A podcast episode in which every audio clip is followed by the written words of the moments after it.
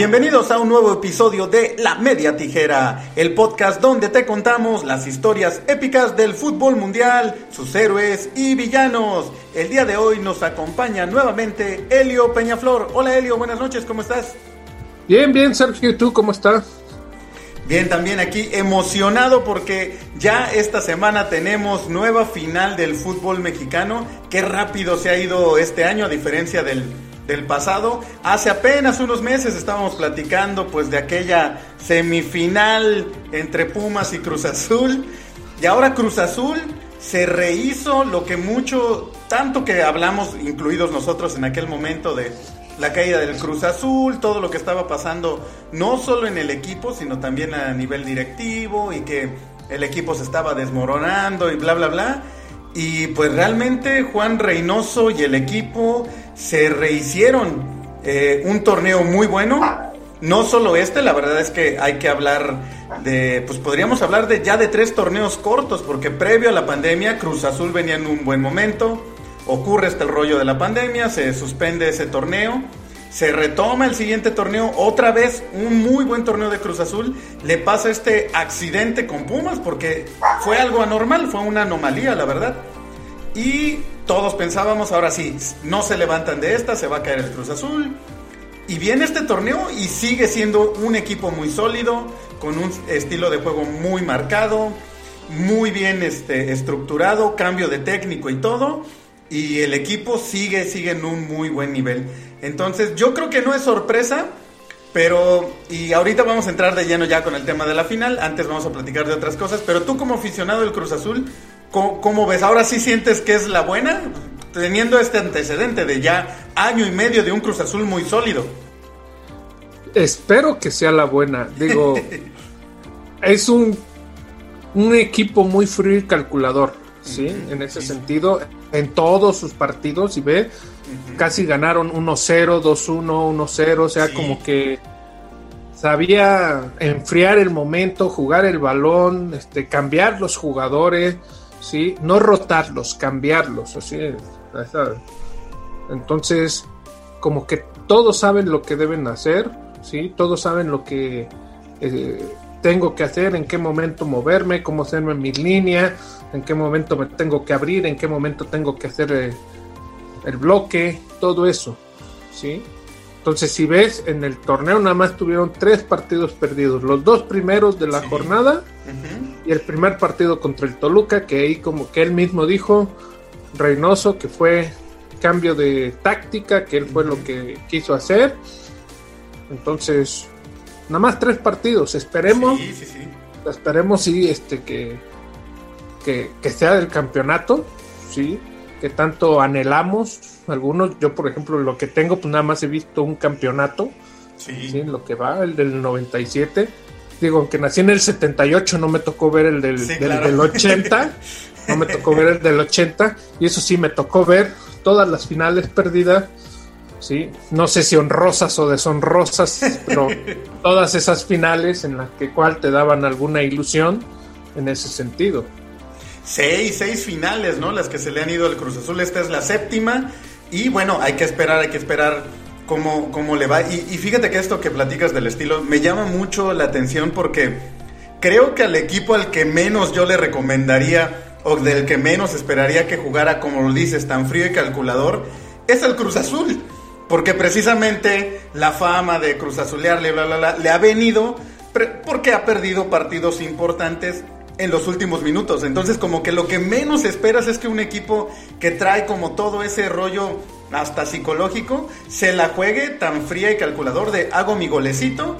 No es que se echen atrás, pero como, como bien comentas, defienden bien, saben cómo moverse, no se vuelven locos por ir por el segundo, van sobrellevando el partido, administrando su ventaja y eso siempre tiene riesgos. Estábamos platicando ahorita antes de, empezar a grabar de, de la semifinal y cómo pues este rollo del gol de, visitante ante el Pachuca, pues hasta el último minuto el Pachuca tenía la posibilidad de, hacer un gol y con eso se acababa la, eliminatoria, ¿no?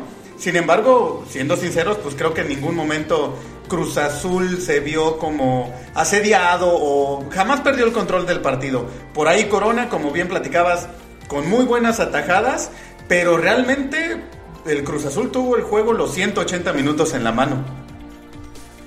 Si ves, ha tenido el juego desde la jornada 4, porque la primera, el primer partido que, le, que gana es contra el Pachuca y no jugó muy bien, pero decía Reynoso, teníamos que ganar como sea. Sí, sí, claro. Teníamos que ganar como sea. Ya a partir del siguiente, la jornada 4, ya empezó a darle más estilo, más mística. Y como decimos, o sea, no tiene grandes resultados en el sentido de marcadores. Sus marcadores es de 1-0, 2-0, 2-1. Sí. sí. Entonces, hay, por ahí un 4-0 que creo que fue el Querétaro. Entonces, así como que es más este como maquinita. Sí, más efectivo, sí, sí. Más eh, ahí en ese y cosa rara, fíjate, el que menos se pensaba para entrenador del Cruz Azul. Sí, claro. Ahí está, por acá como estuvimos este, esa vez hablando que si Sánchez, que si Mohamed, que quién de los dos convendría, que si le podían haber dado esa mentalidad y todo, todo lo que ve, y ve todo lo que pensábamos que lo podía haber, lo, podía haber hecho Hugo Sánchez o Mohamed, pues ahí está con uno de, uno, uno que conoce cómo es el Cruz Azul, que fue campeón con el Cruz Azul, que perdió una final con el Cruz Azul y todo en ese sentido. Y que también ha trabajado en fuerzas básicas, tuvo su, época dentro del Cruz Azul en, fuerzas inferiores, entonces conoce prácticamente a todos los niveles al, a la institución. Y bueno, ahí, ahí están los resultados. También, digo, desde el torneo pasado se hablaba bien de lo que había hecho con el Puebla, un equipo que pues tampoco tiene gran nómina y pues le dieron el campanazo al Monterrey y se metieron a la, a la liguilla. Y creo que como, como lo estamos platicando, fuera del inicio, cuando empieza con una derrota el Cruz Azul, y todo mundo seguía diciendo, no, es que pues ya con, con vienen arrastrando todavía el problema de la liguilla y la Conca Champions, que también les fue mal, y los problemas, este Cruz Azul no se levanta, y repito, ahí están, y la verdad, este, ahorita más adelante ya nos metemos de lleno para analizar al, Santos. Eh, pero sí se ve, se ve bastante bien este Cruz Azul. Y si no, no quiero ser ave de mal agüero, entonces no voy a decir es el favorito y tiene que ganar. Al rato platicamos cómo lo vemos. Pero veo muy bien al, al Cruz Azul. Y me parece, me parece que esta puede ser la buena. Hace rato lo decía Celio, me parece muy buen comentario.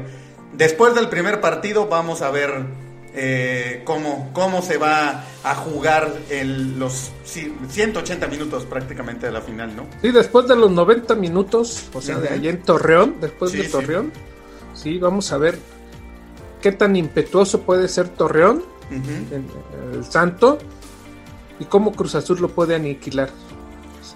lo, que, lo que hizo con Pachuca, aniquilarlo, porque Pachuca también venía muy este, impetuoso entonces lo aniquiló, lo calmó, ¿sí? Le de cuenta como que dijo, lo, le dio tranquilidad, le dijo espérate, tranquilo. Y ya en el estadio Azteca, ya teniendo Cruz Azul, digamos que su gente, sabiendo cómo conocer y buscar un poquito la desesperación de, del Pachuca, pues entonces ahí pudo hacer lo que lo que conocemos ahorita del Cruz Azul, ese este equipo muy mediáticamente este, tranquilo, pero también saber en qué momento va, a soltar el dardazo. Así es, así. Pues vamos a seguirnos, ya, ya, ya les llevamos, pensé que llevábamos menos, llevamos 10 minutos hablando del, del Cruz Azul en la final. Vamos a seguirnos y ya después platicamos de los cambios y la asamblea de, que hubo de, los directivos en el fútbol mexicano. Vamos a dejarlo para después de la final, ya que estamos centrados y que ahorita estabas platicando justo de la semifinal. Me sorprendió a mí mucho cómo el Cruz Azul, eh, pues lo, que acabas de comentar, ¿no? No dejó hacer nada a un Pachuca que venía crecido de ganarle a Chivas y de ganarle y golearlo, ¿no? Venía de, pues digo, empate en el marcador global con el América, pero en el Azteca, pues sacar el resultado cuando América pues ya, había logrado los goles que necesitaba para, para ganar. Le había jugado muy bien al, América, jugando muy bien también con el gol de visitante. Por eso yo, yo sí veía esta eh, semifinal de vuelta muy interesante. Porque Pachuca pues se podía dar el lujo de ir perdiendo. O sea, no a menos de que Cruz Azul hiciera dos goles, estuvo cerca, pero no los logró. El Pachuca hasta el último segundo tenía esperanza, sin embargo no lo vimos hacer nada. Cruz Azul no lo dejó hacer nada. Y lo que te platicaba hace rato, yo jamás vi, no sé si tú como aficionado en algún momento sentiste nerviosismo, yo vi pocas llegadas de, Pachuca, vi que el Cruz Azul siempre tuvo el control del, partido, desde el primero yo creo que se jugó a lo que el Cruz Azul quiso, ¿no? En el primer partido, en la semifinal de ida, un 0 a 0 aburridón, no tan espectacular como habían sido las primeras eliminatorias de esta, de esta liguilla, porque creo también eso, hemos tenido mejor liguilla que la del torneo pasado, esta nos ha regalado más, más emociones, pero en la semifinal de ida, Pachuca, eh, perdón, Cruz Azul muy pragmático, a lo que quería, a no, a no irse con desventaja al partido de vuelta, si bien le hubiera convenido un gol de visitante, pues no le afectó tampoco el no, no haber anotado, ¿no? Sí, y tener en cuenta que este, eh, aprendió del error con Toluca. Sí, sí, sí, exacto. Aprendió del error del Toluca, de lo que hizo en Toluca, en, el de visitante con Toluca.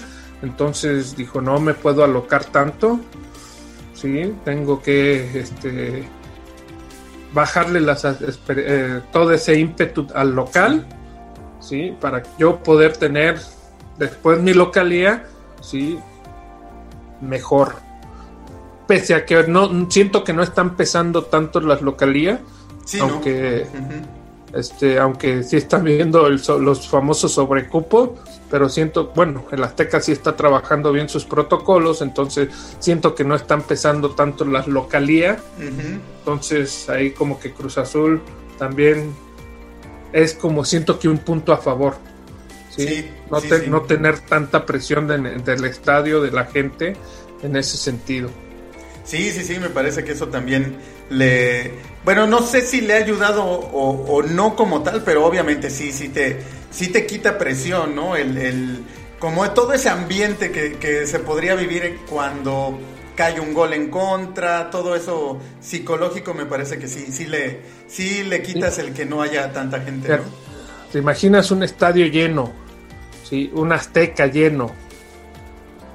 ¿Cómo puede ser si te meten un gol de, digamos, en contra? Oh, todo, todo, ah, ya vamos a empezar, ya vamos.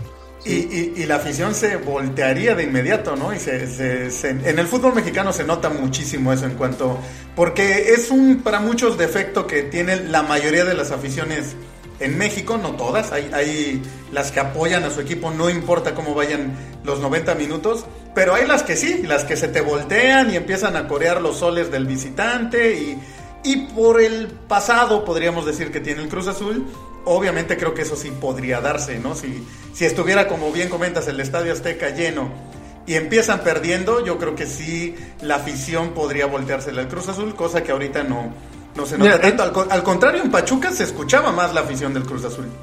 Bueno, tener en cuenta que Cruz Azul es cuna de Hidalgo. Sí, sí. Sí, en ese sentido.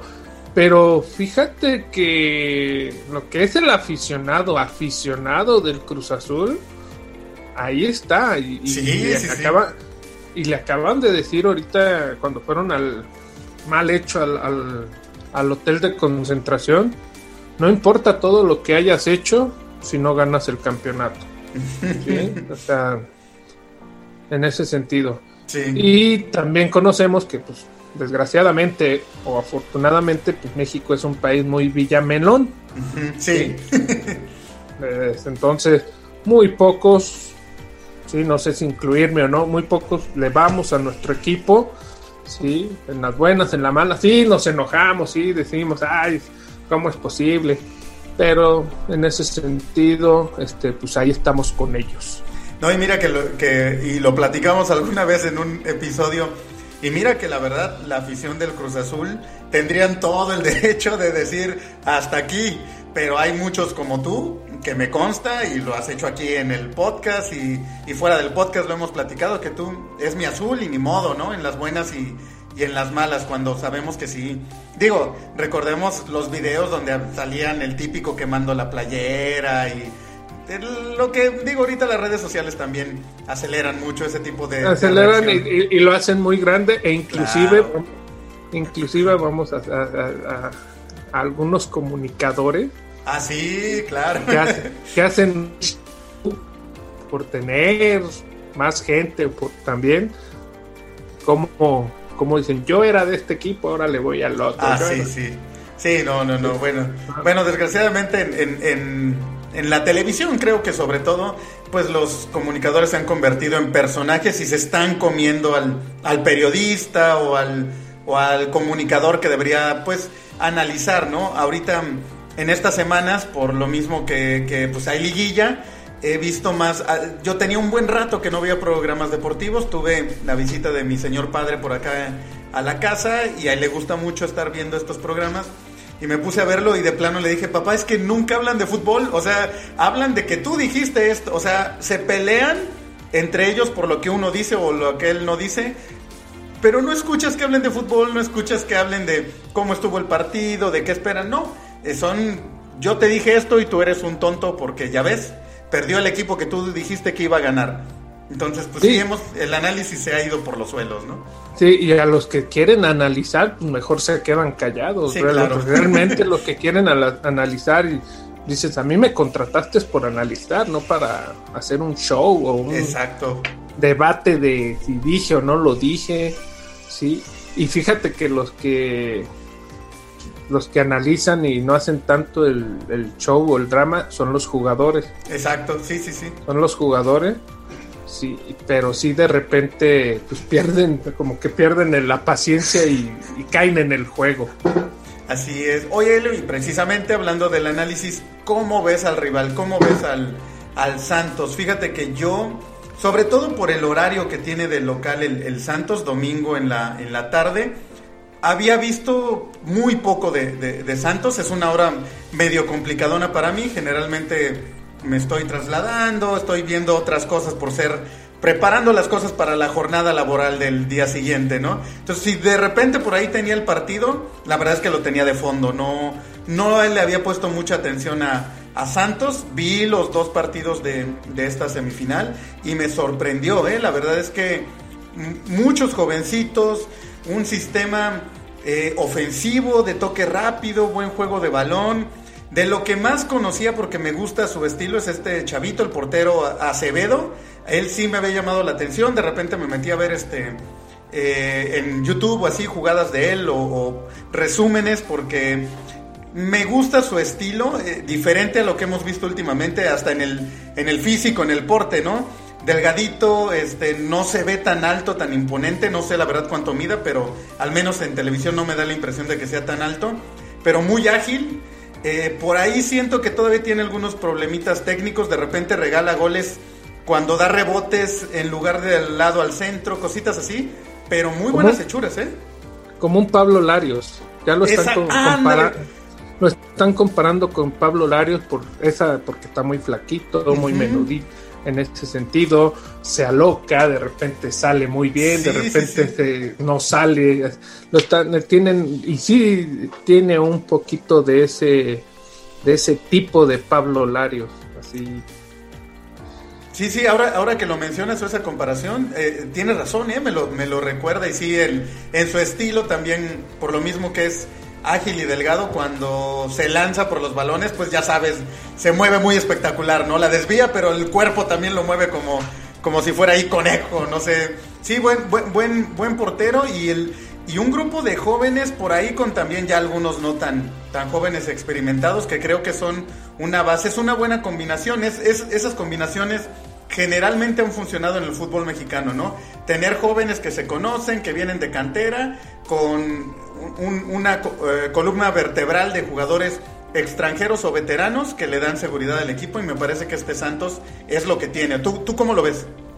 No, es un Santos, este, que yo eh, te voy a decir, yo al caballo negro lo veía al Puebla. Yo también. Pero fíjate que este Santos cambió, el caballo negro fue Santos, o sea, como que todos lo, todos lo veían, ya, pues es el Santos, ahorita con, con este nuevo sistema, el entrenador como que si se va, no se va, qué quiere, qué quiere hacer, pero igual Almada, desde que llegó, ha estado haciendo bien las cosas con Santos, muy bien las cosas, su primer año fue super líder, este, y lo, se lo echaron ahí, no supo, me ganaron ahí la partida de cómo se jugaban las leguillas, después vino la pandemia, ¿sí? iba también en buen lugar, la temporada pasada se lo echó Pumas en cuartos de final, sí, sí fue Pumas, sí, sí fue Pumas en cuartos de final, y ahora está aquí.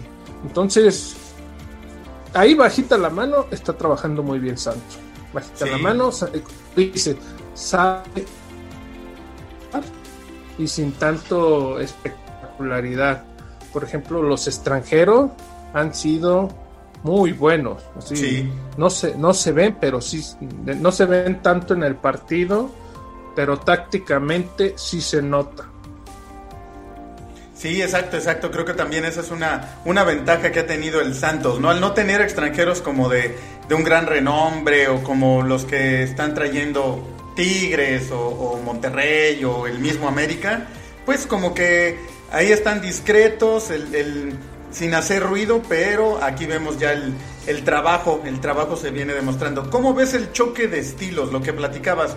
Cruz Azul ya muy hecho, muy pragmático, muy eh, conocedor de lo que tiene que hacer, va, anota, hace su golecito y va marcando el tiempo del partido contra un Santos que, sobre todo en el partido de vuelta contra el Puebla, que tuvo, bueno, no es que tuviera, pero digo, se fue con una ventaja de 3 a 0, obviamente iba a salir no a defenderse, sino a que el tiempo fuera pasando, a administrar esa ventaja, le, le batalló, ¿eh? la verdad es que porque Puebla también, pues no, no tiene una nómina tan grande, no tiene jugadores tan, tan espectaculares que puedan cambiar en un momento dado una circunstancia así y los llegó a meter en problemas, ¿no? Entonces, me parece que, eh, aunque va muy bien este proceso, Todavía lo siento medio verde al Santos, pero tú cómo lo ves ya en el choque de estilos, ¿qué esperas que, veamos? Yo espero, digo, eh, sinceramente, que no le dé un susto al Cruz Azul. Le puede dar un susto en ese sentido, porque tiene jugadores muy rápidos. Sí, sí, sí. Tiene jugadores muy rápidos. No, tiene, no retienen tanto el balón. Entonces, entonces ahí es el juego que le puede hacer daño a Cruz Azul. Sí. Porque Cruz Azul sí retiene el balón, sí lo, lo, cambia de lado, sí es más horizontal el Cruz Azul. Y Santos de buenas a primeras es más vertical. En ese sentido, eh, se espera tantito Santos y otra vez es más vertical. Así como que da latigazos, da latigazos, da latigazos. ¿sí? y en todo momento también está corriendo. Siento que puede, puede haber un poquito en cuestión, la defensa de Santos es la que puede tener problema. Sí. Como que ahí, como su velocidad o como que su ímpetu, este, pierden ahí la concentración. En ese sentido, puede ser ahí su, su, su punto, digamos, débil, porque media y delantera la juegan muy bien este Santos. Sí, creo que va a ser buen choque de estilos porque pues Cruz Azul, un equipo que, busca más la, posesión, contra un Santos que como dices es más de, latigazos, no le interesa tanto tener el balón, sino ser efectivo, ¿no? Cuando lo tenga, vámonos verticales, aprovechamos la velocidad de nuestros delanteros, tienen muy buenas jugadas, o sea, tocan rapidísimo el balón de, tres cuartos de cancha para adelante, buscando las bandas y en dos, tres toques ya están en el, en el área, ¿no? Entonces iba a ser muy buen duelo de, de ambos equipos, de ambos estilos. Y bueno, pues a, esperar, ¿Te, avientas a dar un, este, un pronóstico? Me aviento a dar un pronóstico. No, no me aviento a dar un pronóstico. no me aviento a dar un pronóstico. Sí me gustaría que ganara el Cruz Azul. Sí, claro, claro. que quede campeón pero un pronóstico como tal te lo voy a como y como te lo decía hace rato depende mucho del primer partido. Así es así es. Como porque si empatan te, igual va a ser un va, va, a ser igual el partido de vuelta. Buscar un error cualquiera de los dos un error para ir a abrir. Y sobre todo que aquí ya no cuenta el gol de, visitante, ¿no? Es literal. Ajá, entonces no creo que Cruz Azul juegue tanto como lo hizo con el, con el Puebla, con, el Puebla sobre todo en el primer, en el primer tiempo. de pues como que irse al 0 a 0 y allá en el Azteca nos vemos. Yo creo que Cruz Azul desde el primer partido va a querer este, sacar la ventaja, no se va a ir tan alocado como, como comentabas, ya aprendió la lección del Toluca, tampoco creo que salgan con banderas desplegadas a querer comerse a Santos en el primer partido, pero sí creo que van a querer dar un golpe en la mesa y decir, a ver, chavitos, este, a ver, Santos, esta es la mía y un yo creo que con uno o dos golecitos de ventaja se puede ir al Cruz Azul al, al Azteca o al menos va a tratar de hacerlo. Como dices, en general sus ventajas han sido de un gol, entonces un 2-1, un 1-0 yo creo que sí puede sacar el Cruz Azul en la ida. Te digo también qué puede pasar, o sea, ¿cuál va a ser la alineación de Juan Reynoso? A ver, ¿a quiénes van a meter? Si ves, ha metido a, diferentes jugadores, no siempre, el cabecita no empezó, o es Santiago Jiménez, o no es Vaca, o no es Romo, o entra Yotun, o entra Paul Fernández, o sea, también depende. Sí, sí, sí. ¿Cuál va a ser la alineación de, de Cruz Azul? También por lo mismo es difícil, ¿no? Por lo mismo es difícil hacer pronósticos. Exacto, entonces ahí esa es una ventaja del Cruz Azul.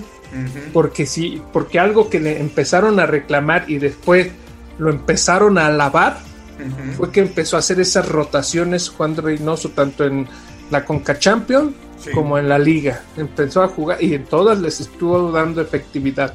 Y en todas les estuvo dando esa efectividad. Entonces, Igual en, la liguilla no ha repetido alineación. Entonces, ese puede ser un punto a favor de, Cruz Azul. Sí, claro, sobre todo. Que Santos se va a quedar. Eh, ajá, a la expectativa. Sí, sí, claro. quién vas a meter? Yo quiero jugar así, pero tú cómo vas a jugar? Porque si metes a tal jugador, si metes a, por ejemplo, a Paul Fernández, juegas de una forma. Si metas a Luis Romo, pues él juega de otra forma. Si metes al Piojo Alvarado, ¿sí? Entonces, ¿cuál va a ser esa combinación que haga Juan Reynoso?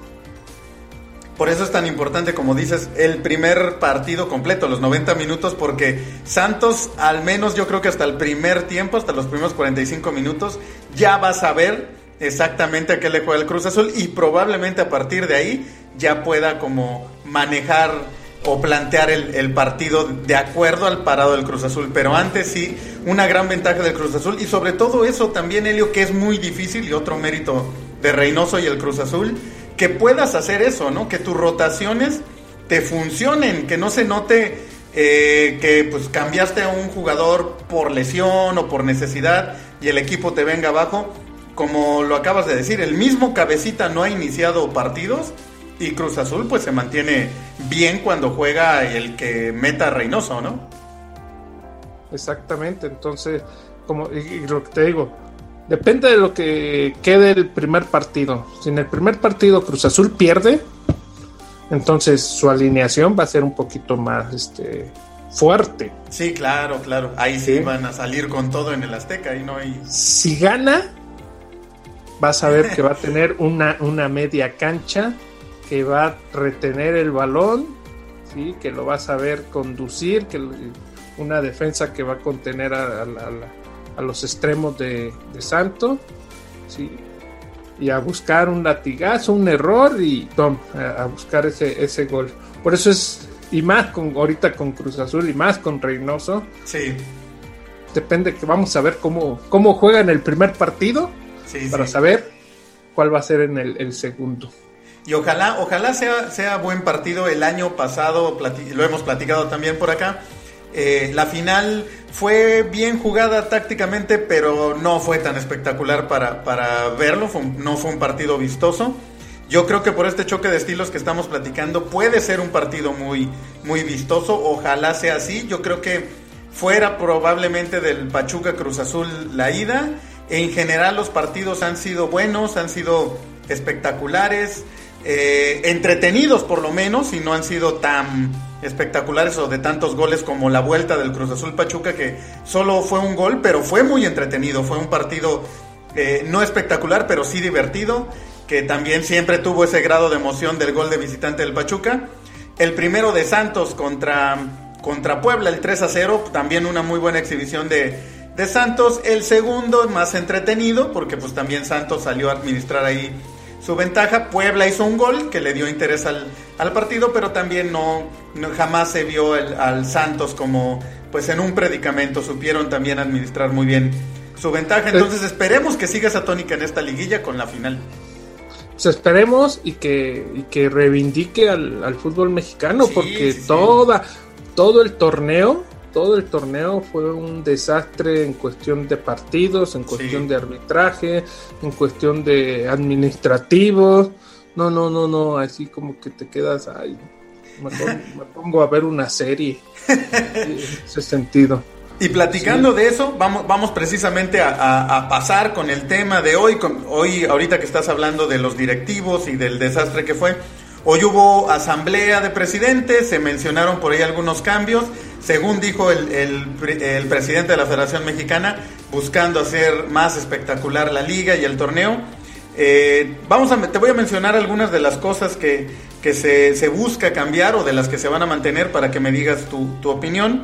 Eh, uno es que, bueno, se dejará de llamar Guardianes el torneo, eso pues digo, es, es X, es, es completamente de, de la escenografía, ¿no? No, qué bueno, porque nunca, nunca le rindieron homenaje a los doctores haciendo, haciendo todos sus despapalles los jugadores, como cualquier ser humano ahí en ese sentido. Sí, recordemos que esa era la idea, ¿no? Se llamaba Guardianes por homenaje pues a los al personal de salud que estaban guardando, cuidando nuestra salud. Sin embargo, como bien comentas, pues recordemos los escándalos de las Chivas, de, bueno, de jugadores de varios equipos. De todos. De todos, sí. La verdad es que de, Pumas, de Chivas, de, Cruz Azul, de varios equipos se hubo con videos y todo el rollo. Entonces, pues hubieran empezado por ahí para hacer este, estos homenajes, ¿no? Se mantienen los cinco cambios que se ha impuesto a nivel mundial desde que empezó lo de la pandemia. Eso yo creo que ya llegó para quedarse, ¿no, Elio? Yo creo que difícilmente ya vamos a, a, dejar de tener cinco cambios en el, en el fútbol mundial. Y creo que está bien, ¿no? Sí, sí, sí, es un deporte donde cada vez hay más desgaste. Y le, y le das otra dinámica al juego. Sí, sí, sí.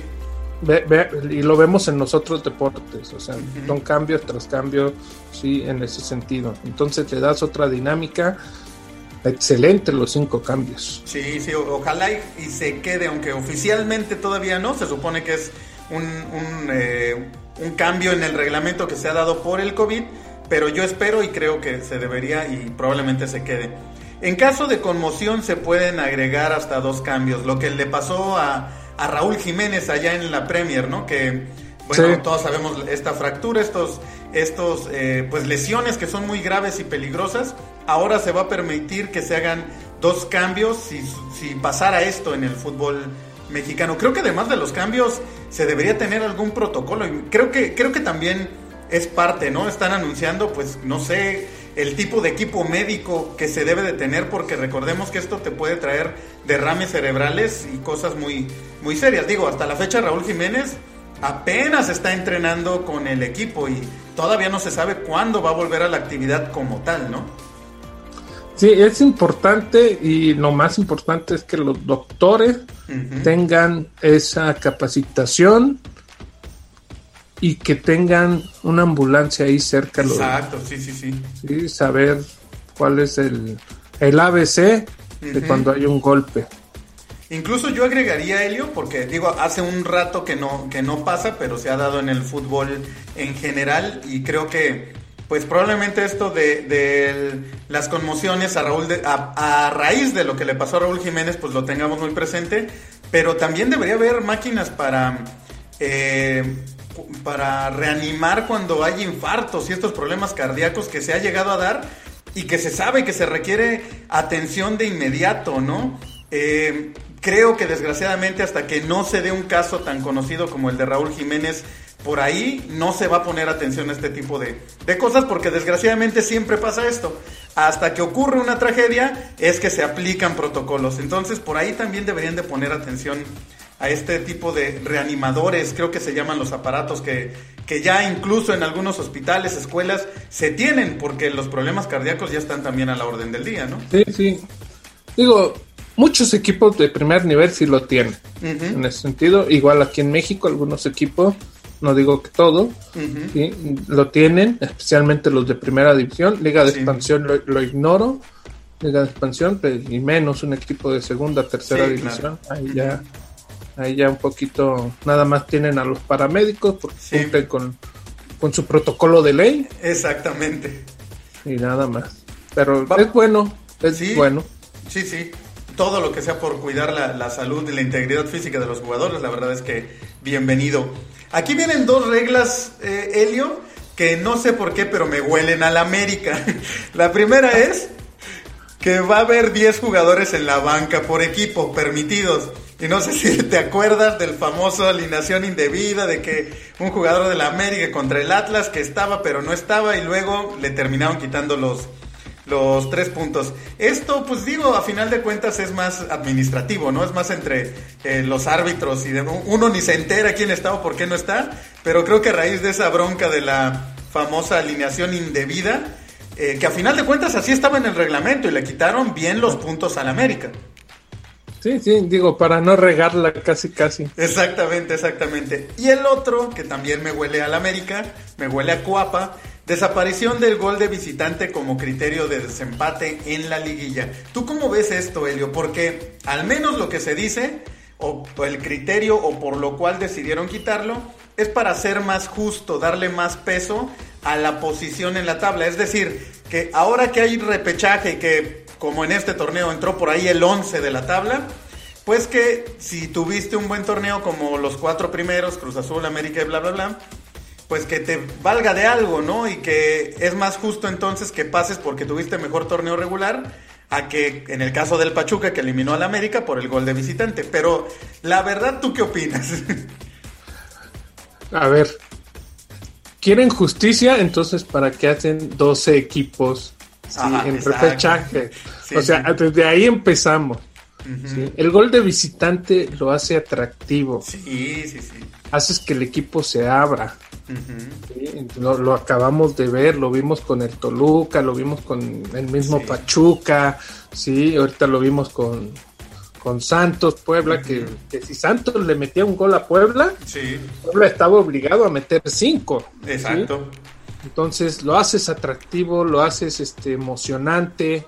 ¿Sí? Entonces, justo injusto, para mí es justo. La Champions League, toda la, toda la fase de octavos, cuartos y semifinal lo juegan con, con gol de visitante. Entonces, no sé si huele a cuapa, no sé si realmente no, no, no, no, no quiero saber a qué huele.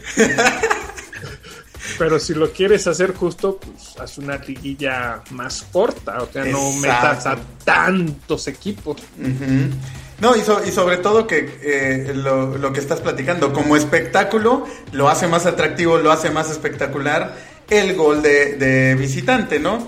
Porque a final de cuentas, por el criterio que, eh, este criterio del mejor en la tabla, pues bueno, te tiras atrás a defender tu ventaja y, y con empates puede ser campeón. Recordemos que este criterio se utilizaba, ya se ha utilizado en el fútbol mexicano, y hemos tenido campeones por ahí, un Tigres del Tuca, que llegó hasta la final con puros empates. Sus cuatro primeros partidos los empató y solo pasaba por mejor posición en la tabla. Y en la final, como es a goles, pues no te queda de otra, pero pues también, pues sí es justo, pero se supone que la liguilla es otro torneo donde buscas que precisamente saquen el mejor fútbol y yo creo que esta regla sí va en contra de, pues, del espectáculo, ¿no? Mm, sí, un poquito. Por, por, ejemplo, acordémonos de la final de Necaxa Celaya. Uh, sí, claro. Esa final, sí, en esa final sí había gol de visitante. sí, sí. En Celaya. Y el partido de vuelta, sí, fue un, uh, pues un 0-0 muy espectacular donde vimos como Putragueño teniendo la gloria se le fue. ¿sí? Y Necaxa quedó campeón por el gol de visitante que hizo en, en, Celaya. Entonces, es una dualidad en ese sentido porque tú sabes como entrenador en qué momento jugarlo. Sí, en Es que también por eso se me hace o me gusta el gol de visitante, porque se convierte en una estrategia. A final de cuentas, puedes jugar con eso y pues sí le quitas esa, ese elemento si lo eliminas, ¿no? Siguiente punto, reducción del número de futbolistas extranjeros de 11 a 10, aunque solo se pueden usar 9 en la hoja de alineación. Pues no hay un cambio tan radical, ¿no? Uy, qué bárbaro. Uy, que no, no, no, se quebraron la cabeza ahí. Sí, claro. Sí, la verdad es que seguimos un jugador, un jugador menos con, con nómina así de, de lana. Eh, si, vas a hacer una reducción de extranjeros, hazla bien. Sí, sí, sí. Sí, bajar, bajar solo uno, digo, como que realmente no, no tienes un gran cambio. Aquí viene un punto que me llamó la atención, no, no vi más información, no sé cómo lo van a hacer. Me parece buena idea, pero hay que ver cómo lo van a, eh, eh, a adoptar. Dice que tendrán una estrategia para incrementar el tiempo efectivo del juego hasta en 15% con el compromiso de todos los involucrados. Me parece muy bien porque en el fútbol mexicano se pierde mucho tiempo, pero ¿cómo le van a hacer? O sea, lo que no entiendo es, ¿vas a presionar con tarjetas? ¿Vas a cómo vas a hacer para que los se aumente 15% el juego efectivo cuando es parte desgraciadamente del, del juego, sobre todo en México? Pues hacer tiempo, quedarte tirado un ratito, eh, tardarte en despejar, en sacar de banda, hacer cambios, que el jugador vaya ahí caminando nada más para ganar tiempo. Entonces no entiendo y lo que me llama la atención o no me encanta es que dice con el compromiso de todos los involucrados. Si lo vas a dejar a que los entrenadores y, los jugadores lo hagan por buena voluntad, pues ahí ah. quiero ver que si vas ganando 2 a 1, no quieras hacer tiempo, ¿no? En un partido, en una final. Y, faltando 10 minutos, ¿no? Exactamente, ¿no? Entonces, mm, a ver, a ver cuáles van a ser las medidas que, que toman, pero se me hace pues muy... estrategia, o, que el árbitro en tiempo de compensación, que ya no sean los 5 o 6 minutos, sino 10. Podría ser, porque pues sabemos que de cajón eso es así como que si pasó algo ahí que atrasó un poco el partido, te van a dar 5. Si no, no te dan nada y ya, pero realmente no, nunca se recupera el tiempo que, que se pierde. No, pero eh, digo, está... Son buenas intenciones, nomás hay cartas de buenas intenciones. Sí, sí, sí. Desgraciadamente no. O, a lo mejor hacer el juego más más especta eh, más este como la Premier que si se golpean y se queda tirado el jugador seguir jugando jugando y no no pararlo siempre y cuando el árbitro considere que no fue falta exacto exacto sí sí sí algo así se podría aplicar. Pero bueno, de, por sí a los pobres árbitros así les ha ido. Ahora les pones más cosas de que estén pendientes. Híjole, a ver, a ver cómo les va. Ahora vamos a pasar. También hubo cambios, o bueno, se anunciaron ahí algunos cambios para la, la liga femenil. Eh, los cuales, bueno, me parece, lo platicábamos un poquito antes. Podríamos decir que es bueno, pero bueno, tiene sus dos lados, ¿no? Ya se va a permitir jugadores, jugadoras extranjeras en la liga femenil dos por equipo. ¿Cómo ves esto? ¿Es positivo? ¿Va a, ¿Va a ayudar a subir el nivel de la Liga Mexicana Femenil? ¿O mm, cómo lo ves tú? Primero, ¿a, a, quién vas a traer de jugadora? También vamos a ver a quién traes de jugadora. Positivo, sí, puede ser positivo, sí, en ese sentido, porque pues, está, es una liga de crecimiento, la Liga Femenil de, de México si te traes, por ejemplo, a las americanas, a una norteamericana, a lo mejor de, si no de primer nivel, sino de segundo, digamos, a lo mejor le puedes ayudar, ¿sí? Porque las, americanas, su deporte fuerte de conjunto es el fútbol. Sí, sí. En, ese sentido. Pero también lo veo malo porque pues, alguien que quiera venir al alguien que venga del extranjero es para que te paguen bien. Exacto. Y sabemos que la liga mexicana, la femenil, pues ahorita no está muy bien pagada, que digamos. O sea, en cuestión general, que lo hicieron más por requisito, los equipos, que sí nada más conocemos dos, tres equipos que, que sí están comprometidos con, las niñas, con las aficiones, ¿sí? una de ellas está jugando su quinta o sexta final consecutiva entonces, pues hay que ver que, a quién traen, qué tipo de jugadoras traen, ¿sí? Puede ser positivo, sí, sí puede ser positivo, pero ahí puede ser también contraproducente para las mismas jugadoras.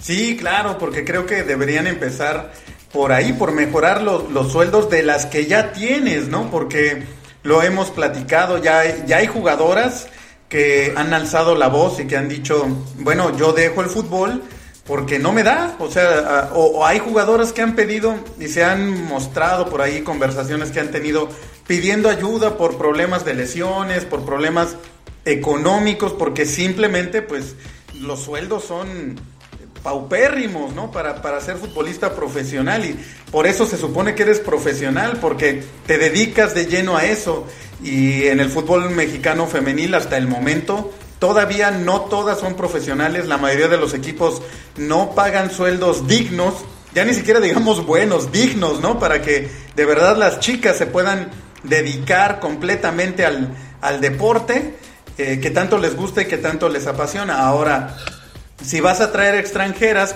de entrada, como, como estás comentando, pues las vas a traer por un buen sueldo. Y si tu liga no está bien pagada, pues obviamente las mejores jugadoras se van, lo mismo que pasa en el fútbol varonil y en cualquier deporte y en cualquier profesión, pues se van a donde están bien pagadas. Entonces, pues sí puede pasar un poquito lo, lo que comentas, a quién, a quiénes van a traer, quiénes van a venir para acá y qué va a pasar con las que ya están acá si de repente ves que pues las dos figuras son extranjeras y, y ganan 10 veces más que tú. O sea, me parece que sí te puede generar también ahí un conflicto, pues, con las jugadoras. sí, claro, ¿no? Y ahorita te, puedo decir, estaba leyendo, ahorita el 40% de las jugadoras, sí, algunas que ya llevan cuatro años jugando, ya se están retirando. Sí, Porque no le, ya están en sus redes sociales. Muchas gracias al fútbol, ta, ta, ta, pero ya no puedo seguir. Ya me voy a dedicar a trabajar o a, lo que tengan que dedicarse para vivir mejor. Sí. ¿sí? Entonces, y, te quedas, ay, pero se estaba jugando bien. Sí. Lo estaba haciendo bien y todo eso. Entonces, ahí, ahí es la expansión, digamos, de que, o una, que se las jalen, lo que decíamos al fútbol americano o, a Europa, ¿sí? A que, se, que jueguen en Europa. Sí. Sí, estamos, estamos, bueno, eh, acaba de pasar también la, la final de la Champions femenil que ganó el, el Barcelona y bueno, tanta gente lo, lo, lo, vio, digo, desgraciadamente por la pandemia, pues en el estadio no podía haber tanta gente como probablemente hubiéramos visto un estadio lleno si no fuera por la pandemia. Pero al grado de que la UEFA ya dijo, ¿saben qué? La Champions femenil va a tener su propio logotipo, su propio himno ya es una entidad aparte, ¿no? Ya no es, ya no va a ser eh, como todavía está pasando en México, que eh, así como la sub-17, sub-20, pues tienes tu femenil, pero es como un hermanito menor, como es algo que te pertenece y como dijiste, pues se impuso de alguna manera. En Europa ya empiezan a tomar forma. El mismo Barcelona, el logro más grande que tuvo este año el equipo fue el de la femenil, que lograron un doblete, ganaron la Liga Española y, ganaron la, la Champions. Y, el, año pasado, el año pasado llegaron a la final también de la Champions. Sí, y te puedo decir, aunque no era, no era, no era titular, estaba Pamela Tajonar en ese equipo. Ah, cierto, cierto, sí, sí. Era, era, era, ya ahorita estaba, jugó en otro, se me fue el nombre del equipo, donde quedó campeona de la reina, ¿sí? En el campeonato de, Además de Copa del Rey, Copa de la Reina, quedó campeona. Sí, sí, sí vemos, vemos que ya eh, los equipos femeniles empiezan a tomar tanta importancia que ya son entes apartes. Lo que platicábamos aquella vez en el, en el capítulo sobre el fútbol femenil, ¿no? Como, por ejemplo, Rayadas, que, que tiene su propio escudo, ¿no? Diferente al de al del equipo varonil, el Cruz Azul el femenil que está usando un escudo, el tradicional, por así decirlo, o el primero del, del Cruz Azul. Entonces, también importante que se den esos pasos para ya eh, no depender de, la, de los varoniles, sino que se le empiece a dar una independencia, que ya sean entidades, equipos, negocios, por así decirlo, propios, ¿no? Que empiecen a generar Eh, ojalá y este sea un paso, pero sí me parece, como comentas, todavía un poquito arriesgado y que puede, puede traer todavía problemas porque pues estamos hablando de situaciones salariales y salariales de equipos este, de consolidación de, de, administraciones de directiva sí tienes que consolidar primero el fútbol femenil y apenas tiene cuatro. Tiene cuatro años en la liga sí va en buenos pasos sí estamos teniendo buenas jugadoras sí ya, ya, ya se está viendo que tienen cuando van a la selección un poquito más de callo más de eh, juego sí en ese sentido entonces hay que consolidarlo. Dieron otra otra nueva regla se podría decir eh, que van a aplicar en la liga femenil que es eh, una regla que pidió la FIFA que es la sustitución de jugadoras por, por cuestión de, de maternidad. Por lo que entiendo eh, si alguna jugadora se embaraza, pues bueno, puedes integrar a otra jugadora al equipo sin que, digamos, la previa, la jugadora que esté embarazada pierda su lugar, pero un poco como lo que pasa en los trabajos normales, ¿no? Que le das permiso de maternidad a la, a la mujer y, y, alguien más puede tomar su, su lugar mientras está en esa, en esa situación que pues si estamos hablando de fútbol femenil me parece increíble que no que no debería ser algo básico, ¿no? Sería lo, lo primerito que tendrías que obtener en tu reglamento cuando haces una liga femenil. Pues hay que ver si, si, si lo acepta. Bueno, está en, en, el papel. Sí, exacto, exacto, ese es el problema. digo, está en el papel, se oye bonito, se oye inclusivo. Exacto. Pero sabemos que uno de los requisitos que los equipos te piden es nada de embarazo. Que, creo que es lo que, lo que se busca evitar, es eso, ¿no? Que no haya una discriminación por, por estar embarazada o no, que también en otros ámbitos de la vida sabemos que se da y que también se ha buscado erradicar, pero como bien comenta, se ve bonito en el papel. Esperemos no ver después en redes sociales o denuncias por ahí de me sacaron de este equipo porque estoy embarazada o no me aceptaron porque estoy embarazada, ¿no? No, y, lo vi, bueno, no sé si te tocó verlo a la gran jugadora esta Mia, no, Alex Morgan. Ah, sí, sí, sí, cierto, sí. Entrenando embarazada con el Chelsea. Sí, claro, claro. Y, llevando a su bebé también a, ya después cuando nació. después, exactamente. O sea, tuvo su recuperación, obviamente el preparador físico, pues darle su, espacio y volverla a encaminar físicamente, de fuerza, de agilidad, de todo, para volver a jugar. Bueno, y ya que estamos en este tema, Helio, ¿cómo ves la final de la, de la femenil, de la Liga MX femenil? Lo veo como que muy de Tigres. ¿Otra vez?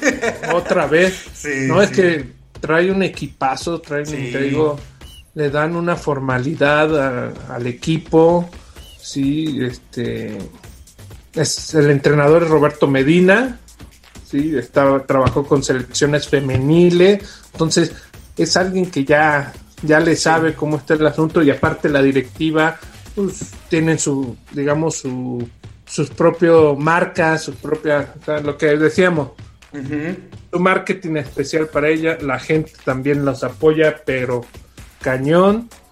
Pero tenemos un Chivas. Sí. Un Chivas que ahorita el ánimo es a todo lo que da. Dicen que es el Chivas como el, cuando quedó campeón. Y la verdad, sí, o sea, trae, traen una. Algunas jugadoras que, por ejemplo, Monterrey, Tigres ya no las quisieron y Chivas les dijo: vengan, vénganse aquí. Aquí sí tiene cabida. Entonces, como que son su, su segunda oportunidad demostrarse y está también es un equipo muy impetuoso. De repente me recuerda a, ese las Chivas femenil como al Toros Nesa de Mohamed mm. que llegó a la final contra Chivas. Sí, algo así por el estilo.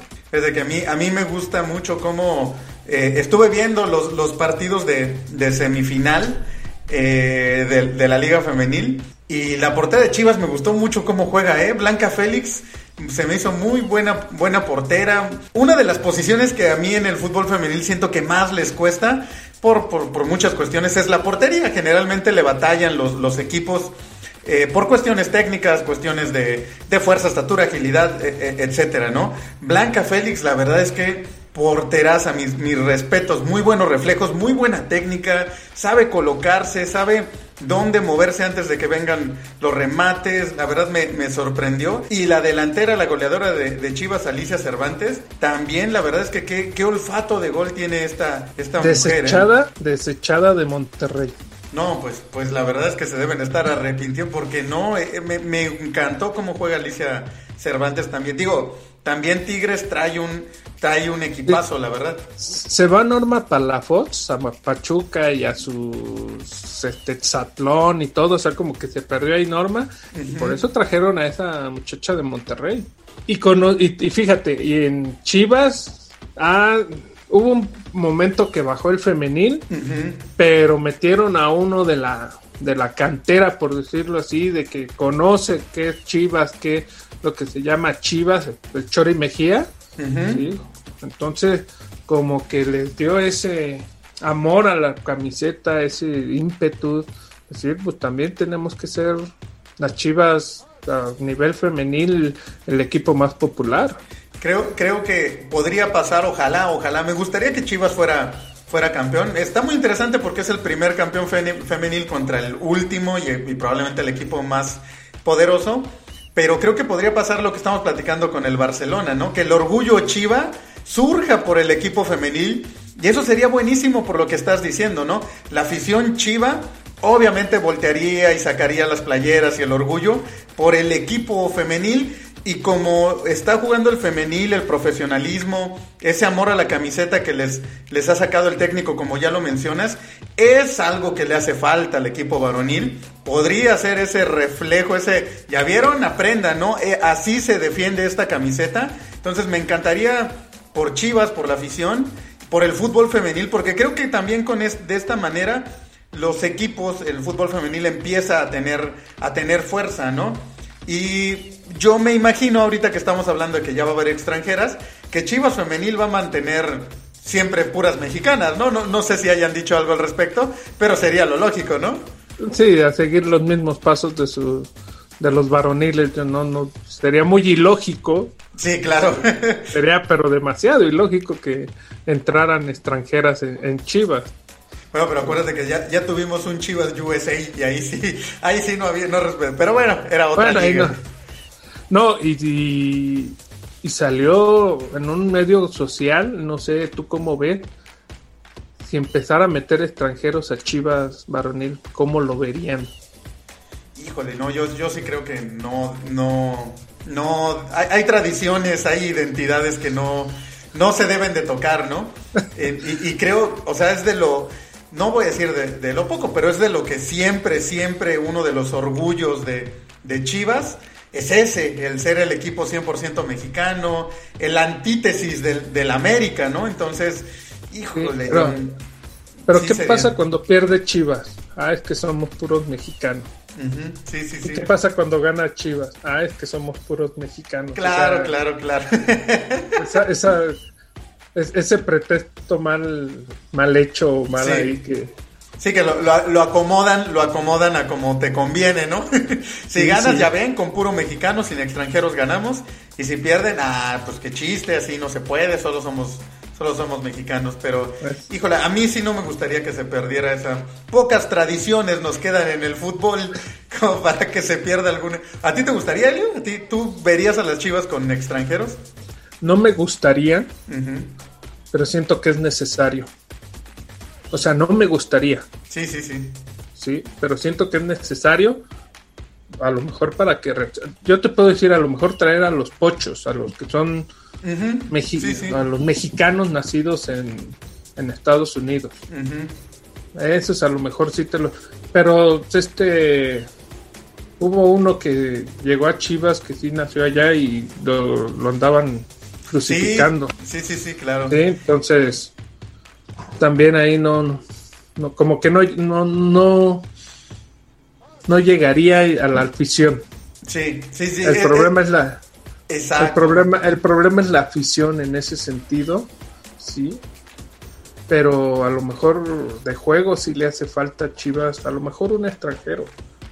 Yo, yo, creo, yo creo que pasaría ahorita que mencionas a la afición lo que acabamos de ver en Inglaterra con los equipos que entraron a la Superliga, ¿no? Que los aficionados invadieron las canchas y no los queremos y son unos vendidos y, y todos se echaron para atrás. Digo, yo creo que fue más presión política económica por otro lado que se echaron para atrás, pero los equipos a final de cuentas terminaron eh, pidiendo disculpas al, aficionado y ahora se está generando una nueva regla donde los aficionados en, Inglaterra van a tener voto, van a, van a, para decidir algo los equipos, ahora un porcentaje de las decisiones va a tener que pasar por grupos de, de aficionados, ¿no? Entonces se demuestra que el aficionado tiene, tiene poder, si sabe demostrar, si sabe presionar si se puede organizar. Y yo creo que con Chivas pasaría algo así. Yo creo que la gente se le echaría encima. Mucha prensa encendería también los ánimos de, la afición y diría que es una aberración. Entonces sí lo veo bastante complicado que Chivas, ah, pero, pero igual que tú, yo también pienso que desgraciadamente para el fútbol que tenemos en este momento, sí, sí juega en desventaja Chivas. Seamos honestos, si es una desventaja no poder jugar con extranjeros. No, y no poder comprar los mexicanos al precio normal, porque luego sí también se pasan de, de tueste con, con Chivas. Pues ve ahorita Chivas está más endeudado que. Sí. Porque, ay, ¿a cuánto me lo vende? Ay, pues a 500, aunque vale 100, se lo vendo a 500. Y luego, y luego te salen defectuosos y ya no te, te aceptan el cambio de pieza, no, pues está. Te salen fiesteros. Ajá. Entonces, no, sí, sí, sí, la verdad, la verdad, este, está, complicada esa, esa situación con, con las Chivas, pero vamos a ver, de hecho, pues ahora ratificaron a Bucetich, le dieron un año más. Lo que estás comentando, Chivas no tiene lana, entonces lo que está haciendo es recambio, ¿no? Está yendo y, a ver, te doy dos y dame uno y a ver, entonces veamos estas famosas chivalácticas de, de Peláez, pues no jalaron también, entonces vamos a ver ahora también qué, qué hace Peláez para, para tratar de, de revivir al rebaño. Yo creo que es buena idea eh, darle un poquito más de tiempo a Bucetich. Eh, ahora veamos cómo, cómo funciona, ¿no? Y, y, consolidar sus fuerzas básicas. Sí, claro. consolidadas. Pues ve Santos, Santos tiene consolidado sus fuerzas básicas. es, de lo que estábamos hablando. Sí, sí. Y ahorita, ¿quién más tiene consolidado sus fuerzas básicas? Pues nadie, yo creo que nada más Santos ahorita. Porque Pumas trae una, una crisis existencial, o sea, que habían dicho, no, ya llegamos a la final, tenemos grandes fuerzas básicas y tómala, Barbón, o sea, que siempre no. O sea, América está trabajando bien, pero nada más uno de Cádiz, ahí un Laines, un Córdoba, sí, en ese sentido. Entonces, la ventaja es que tienen que consolidar este, las fuerzas básicas, perdón, fuerzas básicas todos los equipos. Sí, sí. Sí, sí, sobre todo en, ahorita en época de crisis que aunque puedas contratar extranjeros, pues no hay lana, no hay no hay por dónde, ¿no? Yo pensé, ahorita cambiando rápido de tema, yo pensé que no iba a haber tanto cambio de jugador y tómala, ya empezó Tigres con ¿Sí? Te quedas. Ajá, exacto. Y eso que estamos en crisis ahora si no, si no estuviéramos en... Y, no solo él, ¿eh? ¿Cuánto te gusta que haya costado el piojo ahorita que se va el Tuca y, y su cuerpo técnico? Tigres le metió muy bueno. No creo que el piojo tenga un... Yo me imagino que en este momento Miguel Herrera debe ser el técnico mejor pagado del fútbol mexicano. Si no es que está ahí con, con Aguirre, porque Aguirre también no se vino por dos, tres pesos, ¿no? Entonces, pues sí, sí es de llamar. Y en el fútbol europeo igual, ¿no? Tanto que se hablaba de no va a haber grandes cambios y ya se están hablando de cantidades estratosféricas por Haaland, Mbappé al Madrid. Entonces, esta burbuja del fútbol que, que desgraciadamente ha generado cosas como la idea esta de la, de la Superliga, que hay que tener cuidado con pues con esta gallinita de los huevos de oro porque se la están... Ya viste, por ejemplo, y, quisiera aprovechando saber tu opinión, mundiales cada dos años, Helio. Una verdad. No, no, no, para nada. O sea, todo por querer sacar más dinero, o sea, seamos sinceros, es tener más partidos, tener más patrocinados, pero le matas la esencia, a, lo, padre o parte de lo padre de los mundiales, es esa emoción que sabes que solo cada cuatro años te toca y las eliminatorias y, en fin, ¿no? O sea, es, es una parte esencial. A lo mejor dicen que el orgullo para vestir la casaca nacional y todo, sí, me queda claro, creo que utópicamente sí es un orgullo, y, pero por ejemplo, ¿cuántos hemos tenido jugadores lesionados en selección nacional y de repente pues, ahí se van de bajada y también pues, sus clubes les dicen pues, con la pena adiós y, y ahí te dejamos, o sea, no, no creo en, digamos ya a nivel mayor, cada dos años no conviene.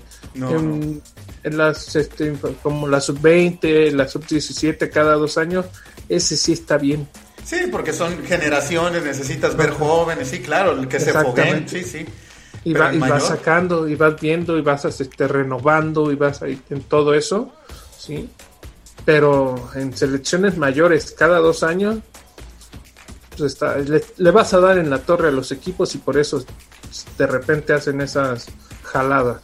O ya viste, por ejemplo, también la de la UEFA, la, nueva liga, esta, la Conference League, que eh, es, digamos, una Champions tercer nivel, ¿no? Está la Champions, que son los cuatro principales equipos de las ligas más grandes. Luego tienes la Europa League, que es el quinto y sexto lugar. Y la Conference League va a ser del séptimo para abajo. Ya van a tener también su torneo, su, su Champions para equipos de media tabla. Me parece que estamos saturando, digo no nosotros, ¿no? Pero me refiero como parte del medio del fútbol, aficionados y todo. Es demasiado, o sea, es que como, como aficionado también te vas a saturar, ¿qué vas a Exacto. decir, no lo voy a ver, o sea, no, no hay necesidad de ver diario tanto tanto partido y luego tan malo. Digo, no, si son de media tabla, no digo que no sean buenos, pero ya por algo están en media tabla. Exactamente. Digo, por, por, algo se le conoce, o la Champions se supone que, que por eso es un, un, torneo tan importante, ¿no? Porque están los mejores de cada país, los campeones y demás.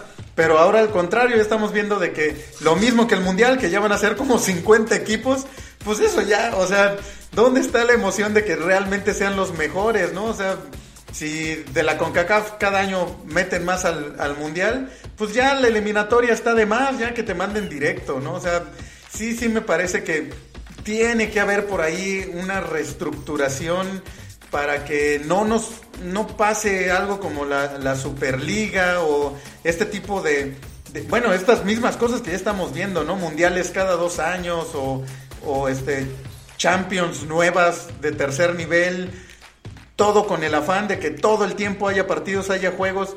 Pues sí, también como aficionado, como dices, pues te van a dar más cantidad, pero probablemente la calidad, como siempre pasa en todo, va a ser menor y pues vamos a terminar viendo series o jugando nosotros al FIFA porque lo que te presenten ya no, ya no te va a llenar, ¿no? Pero digo, ojalá, ojalá se cambie el rumbo porque no, híjole, a mí me, da miedo ver todo esto que está pasando.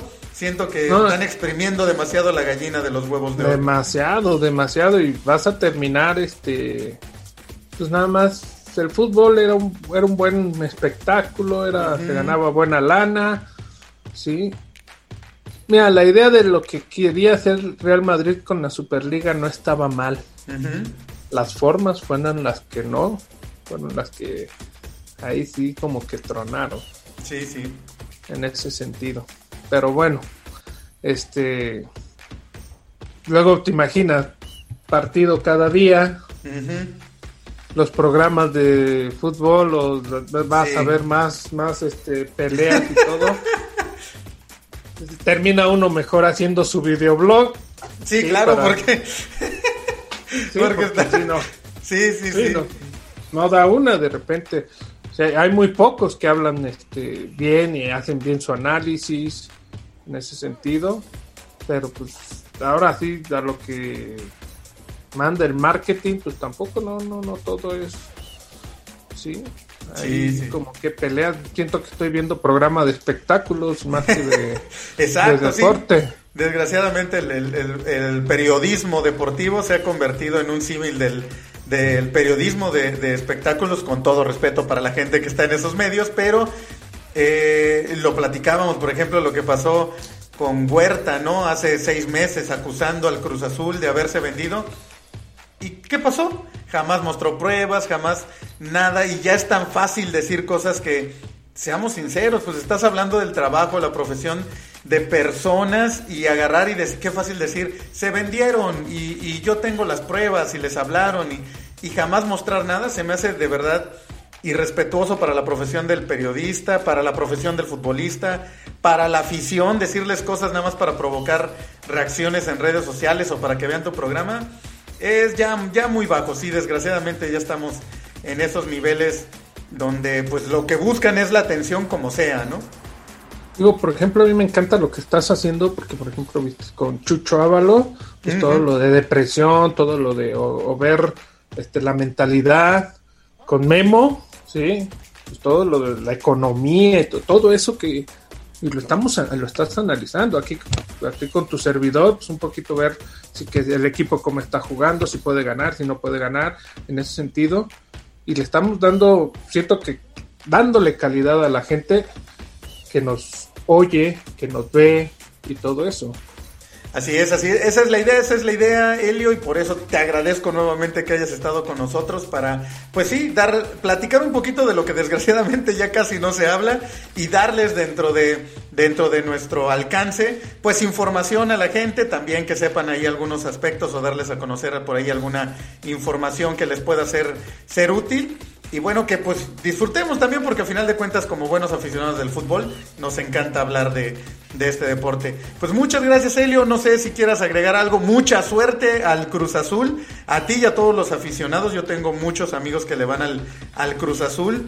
Es una institución muy importante, yo con todo respeto para la gente de, Santos, también si Santos se, se corona sería excelente por ese trabajo que están haciendo y esa generación pero es muy bueno para el fútbol mexicano que equipos y, e instituciones como el Cruz Azul estén bien, estén fuertes, le hace bien al fútbol mexicano, le hace bien a la afición y, ojalá, ojalá de verdad esta sea la buena, se los deseo de, todo corazón, pero sobre todo que tengamos una muy buena final y que gane el, mejor, ¿no? Especialmente eso, de tener una buena final, una buena final, una final de calidad, una final que podamos decir valió la pena verla. Exacto. Y que, El, domingo a las 10 de la noche decir, me gustó. Exacto, sí, sí. Sí, en ese sentido. Y sí, la, la cerecita del pastel, pues sería que ahora sí, la novena del Cruz Azul. sí, ojalá, ojalá. La, la, séptima es la buena para el azul. Ya lo veremos, ya lo veremos. Y como comentabas, pues va a depender mucho del partido del jueves. Así que muy atentos a ver, a ver cómo quedan en ese primer juego. Y pues la próxima semana nos juntamos a platicar, ver quién es el campeón y ya estaremos viendo cómo, cómo se presentaron las cosas. Muchas gracias, Helio. Gracias a ti, Sergio. Gracias a todos. Un saludo a todos los que nos escuchan. Sí. Un abrazo. Esto fue el podcast de La Media Tijera. Recuerda seguirnos en nuestras redes sociales. En Facebook e Instagram nos encuentras como La Media Tijera, Twitter arroba Tijera Media. La Media Tijera es un podcast hecho por todos y para todos. Nos escuchamos en la próxima.